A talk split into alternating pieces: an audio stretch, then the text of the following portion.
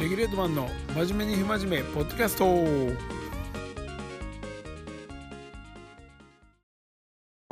はい。6月の今日は18日？17日ですかね。夜11時に収録させてます。ああいやいつものいつもの清滝峠途中から収録してます。ね、もう緊急事態宣言が、えっ、ー、と、この日曜日に、日曜日までか。ね、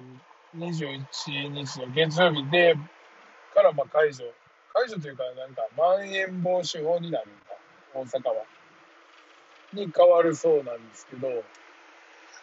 まあ、ざっくり言うと、お酒の提供はどうなるんやろちょっと調べてないんですけど。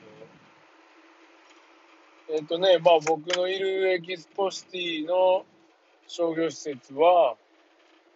えっ、と、まあ土日も営業、まあ再開すると。なんですけど、営業時間の方はまだ連絡来てないんで、通常に戻すってなると、本来なら10時の、10時オープンの9時閉店が基本なんですけど、今ずーっと10時オープンの8時閉店なんですよね。これもしかしたら、あるかもしれないですね。9時閉店。結構、勘弁してほしいですよね。普通に。通常に戻すとか言うてね。うん、多分まあ明日、明後日ぐらいには連絡が来ると思うんですけど。すいませんよ。とりあえず、とりあえずあくびがよく出てて。うん、ね緊急事態宣言、その、営業時間がね、戻るのかどうなのか。っていうところでね、だそのエキスポシティもね、まあ、その、連絡が、施設から連絡があったりとかっていうより、まあ、その従業員とか店長とかがこう入る、まあ、パソコンのログインシステムみたいなのがあるんですけど、まあ、そこを毎回チェックして、まあ、その、本部から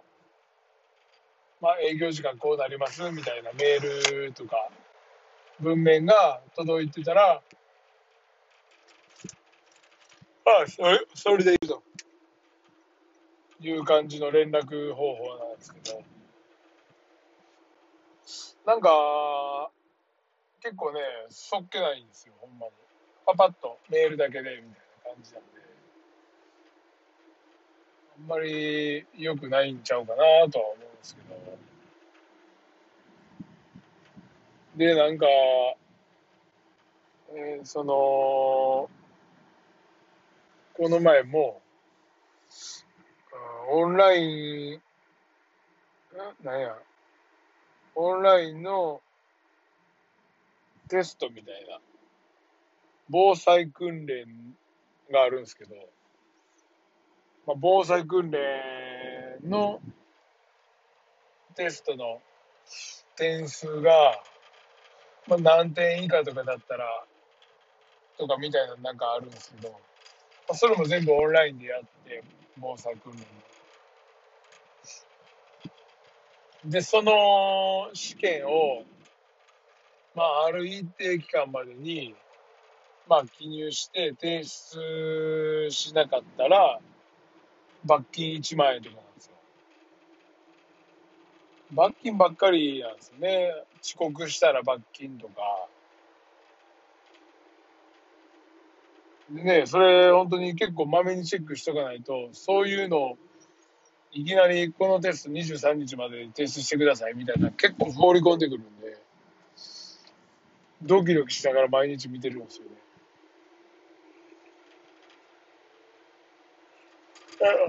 三井不動産はほんまにそういうとこでね、ちょっと小ざ小金稼いだりしてるから、ほんまに。あくどい商売してますよね、ほんまに。まあ、そんなこんなで、とりあえず、もう、今年に入ってね、もう6ヶ月、半年経って、いよいよコロナ2年目になって、まあ、ライフスタイルも変わってきつつあるんですけど、まあ、なんか、出来事といえば今日ね、なんか、スケボーのデッキをちょっと久しぶりに、久しぶりっても2、3ヶ月ぶりかな。頑張ってスケボー結構してるんですけど、フラットトリックとかね、みんなでストリートみたいな公園でやったりしてるんですけど、ああ、すみません。ランプはね、ちょっと最近全然やってなくて、明日ちょっと久しぶりに X テック行こうかと思ってるんですけど、なんか、まあ、ボルコムのライダーのガールの、ガールっていうスケートボードのデッキの、まあ、シグネチャーモデルがあって、まあ、シモン・バネロンっていうライダーのやつなんですけど、まあ、ちょうどいいサイズが8.25あったんで、買ってみたんですけど、ガールのデッキ自体はね、結構多分僕、だいぶ昔に多分乗ったんかな。あんまり思い出がなかったんですけど、あのー、久しぶりに乗ってみたんですよ。で、結構まあいろんなブランド、僕、ブランド、スケボーのデッキはブランド特にこだわりないから、あのー、まあその時々の気分で買うんですけど、今回のガールのデッキは8.25にもかかわらず、まあ前回ね、レギュレートのレグタグの8.25乗ってたんですけど、ガールの8.25はもうめちゃくちゃ軽いんですよ、なんか。軽く感じてて、なんなんやろなと思って。結構こう、調べたり聞いたりとかしてたら、ああ、ガール、確かに軽いなみたいな話言う子も多くて、なんかスケボーのデッキのシェイプって、あのー、まあ、パッと見、似てるようで若干やっぱり違うんですよね各社。で各社、まあ、工場も、まあ、何社か絞れるん何社かしかなくて、まあ、その工場特色のある、まあ、プレスだったりとかシェイプがなんかあるっぽいんですけどあのガールの工場のプレスは多分なんですけど、ツインチップっぽくて、こう、ノーズとテールが、まあ、割と、ほぼ同じような形してるんですよね。結構、本来というか、普通の他のメーカーのやつは、ノーズがちょっとこう広くて、テールがちょっと細短いみたいな形が多いんですよ。まあ、オーリーしても安定するだの、まあいろいろだと思うんですけど、で、多分ガールとチョコレートとかはまあ、プレス工場とかが多分一緒で、めっちゃ弾くのは弾くんですけど、なんか妙に本当に軽い、軽さなんですよね。で、なんでなんやろと、その思った時に、その、昨日、重心っていうんですかね、が多分、均等に全部多分、いってるというか、その、バランスが多分すごく、全体的にノーズとテールも、綺麗にこう、シェイプされてるデッキだから、なんか軽く感じるのかなってちょっと思うんですよね。で、なんかその話をしたら、あ、絶対でもそれありますよ、みたいな、まあ、ユースケーターと間違えてて。で、他のメーカーのやつは、やっぱり重心がまあ、後ろだったりとか前だったりとかにあるんで、なんかこう、重さを感じやすいというか、まあ、木の材質とかにも、まあ、よるんかもしれないんですけど、だから、どっちかというと、こう、ガールとか、やっぱチョコレートとかって、こう、テクニカルのね、まあ、スイッチも両方できるような滑りが得意とするブランドなんで、まあ、ノーズとテールが割とこう、一緒のような形になってるんですよね。で、なんか野球のバットとかでも、重重さを感じるようなバットってあると思うんですよ。なんか細く見えるけど重さを感じるような。だから多分シェイプ一つで結構変わるんかなっていうのはちょっと今日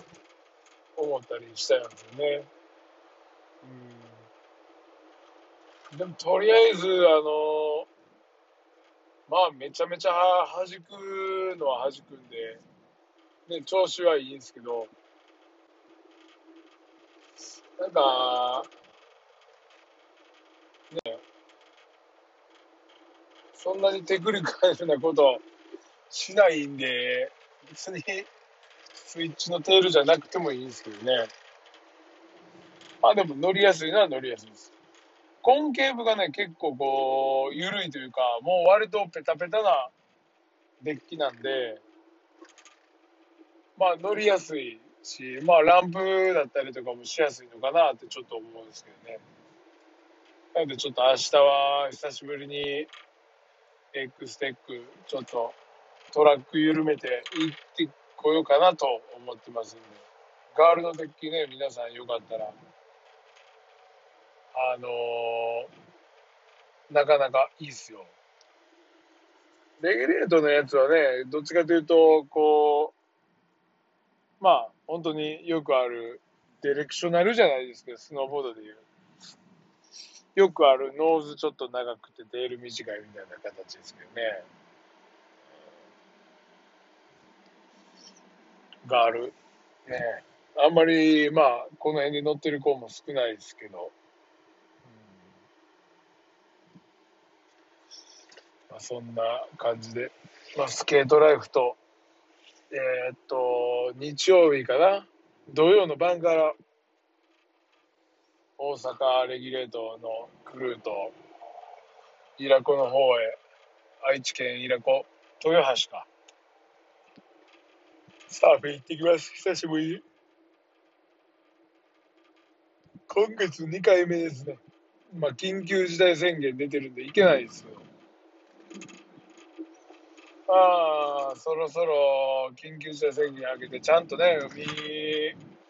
サーフィンの方もね、やりたいんで、頑張ろうかと思って、板もゲットして、ニットケースもゲットして、あとは、リーシコード、ワックス、買いましたよ。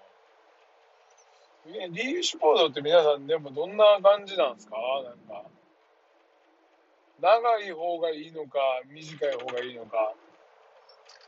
ボードの多分長さにもよるんかな、でも。あと、えー、と、リーシュの太さですよね。多分ですけど、やっぱりこう、細かい動きする人とかね、キレキレなサーフィンする人は、リーシュコードも細い方が、こう、キレが良かったりするのかなって、勝手に思ったりするんですけどね。うん、だからロングとかファン寄りの人は、どっちかというと太くて、まあ割と長い寄りなのかなっていう感じですね。うん。で、とりあえずそれで、え、ゲットしたんで、うん。土曜日の12時出発なんで、4時半着ぐらいかな、5時前。でも即入水って感じですよね。まあ、イラコ方面、どこ入るかはまだ決まってないんですけど、まあ、名古屋のレギュレートクルーにももちろん声かけて、一緒にタイミングあったら入ろうみたいな感じで連絡してます。で、まあ、僕も、10回に1、2回は立てるレベルになってきたんで、10回に4、5回はね、もうちょっと立てるようになって、うん。今年はちょっと頑張っていこうかなと。サーフィンやっぱ面白いですね、結構。ねもう雪なかっても真冬でも行けるしなと思って。そう、雪がね、今年っていうか、まあ、あるかどうかすらわかんないんで、サーフィンもちょっとやり込もう、やり込もうというか、ね、やっていきたいなと思ってますけど。サーファーがね、なかなか、その、サーフィン広がりにくい。まあ、サーフボードを売ってない。もしくは、車がない。ね。でも、やってみたいっていう人はすごいやっぱ多くて、まあ、スノーボードと同等ぐらいのレベルかなって、ちょっと最近、増えてんなっていういい感じはしますけどね。あどうやったらその境界線がね、あのー、人が増えていけるのかなって考えたときに、やっぱりサーフィンの量販店ってなるともう紫スポーツ？ぐらいしかないんで、まあスノーボードじゃないですけど、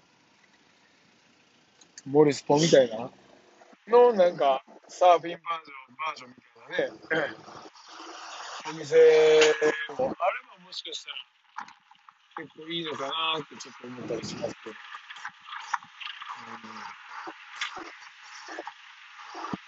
ね、なんかプロショップでどうのとか、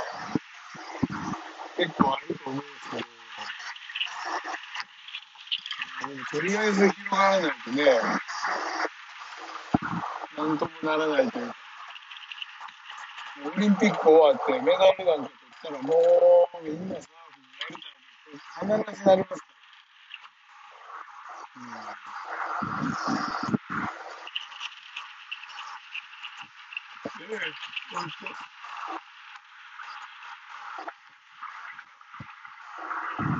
んなやっぱりはね、海、海が好きやから、まあ行ったらね、やっぱ楽しいし。まあそんな感じで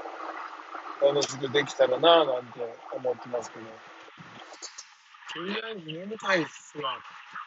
今日は。な。ぜかすいません。結構、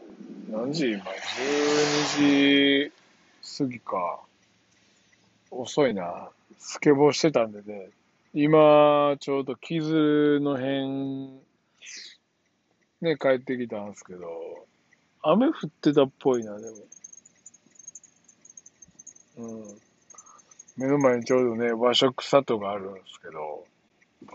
和食砂糖僕結構ね、好きなんですよ。飲み放題が確か、いい感じであったはずなんですよね。今日はちょっとね、禁酒、禁酒？いや、言い過ぎやな。3日、3日目、4日目。今日はもう、久しぶりに盛り上がろうかなと思って。買って帰ります。ハイボールテンションとビールですね。間違いない組み合わせです。緊急事態宣言終わったらもう、カフェにとりあえず行きた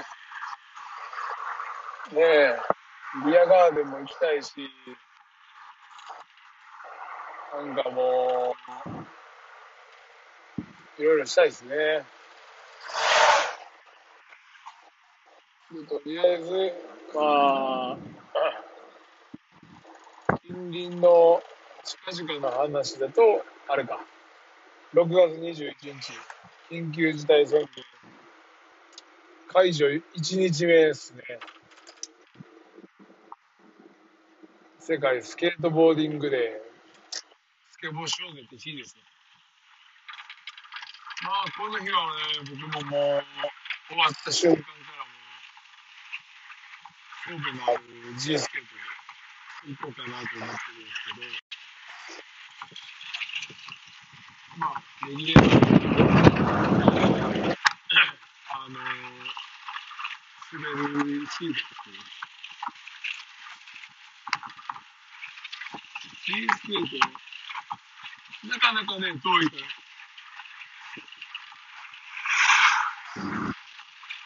8時に終わっても、多分、2時過ぎぐらいですね、普通のダッシュで行く。ほんでから、まあ多分11時まででしょ ?2 時間ぐらい。あそこね、値段がね、微妙に確かそう、何回上がったら、1700円になってますよ。昔1500円やった。1500円になってくるとね、さすがに高い気がしてくる。交通費代も払ってるし、まあ、時代の流れというか、ね、高まってるようなしゃあないかもしれないですけど、ちょっとなんか、しれーっと値段が上がりすぎて、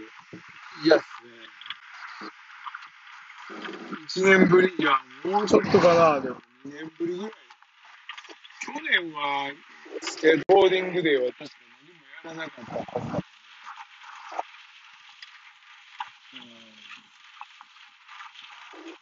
確か、もう普通に営業してたかな、仕事して。うん。今年はね、せっかくなんで、みんなでね、滑りたいなと思ってます。スケボーをやってる方行きましょう。僕は多分9時過ぎぐらいに着く予定です。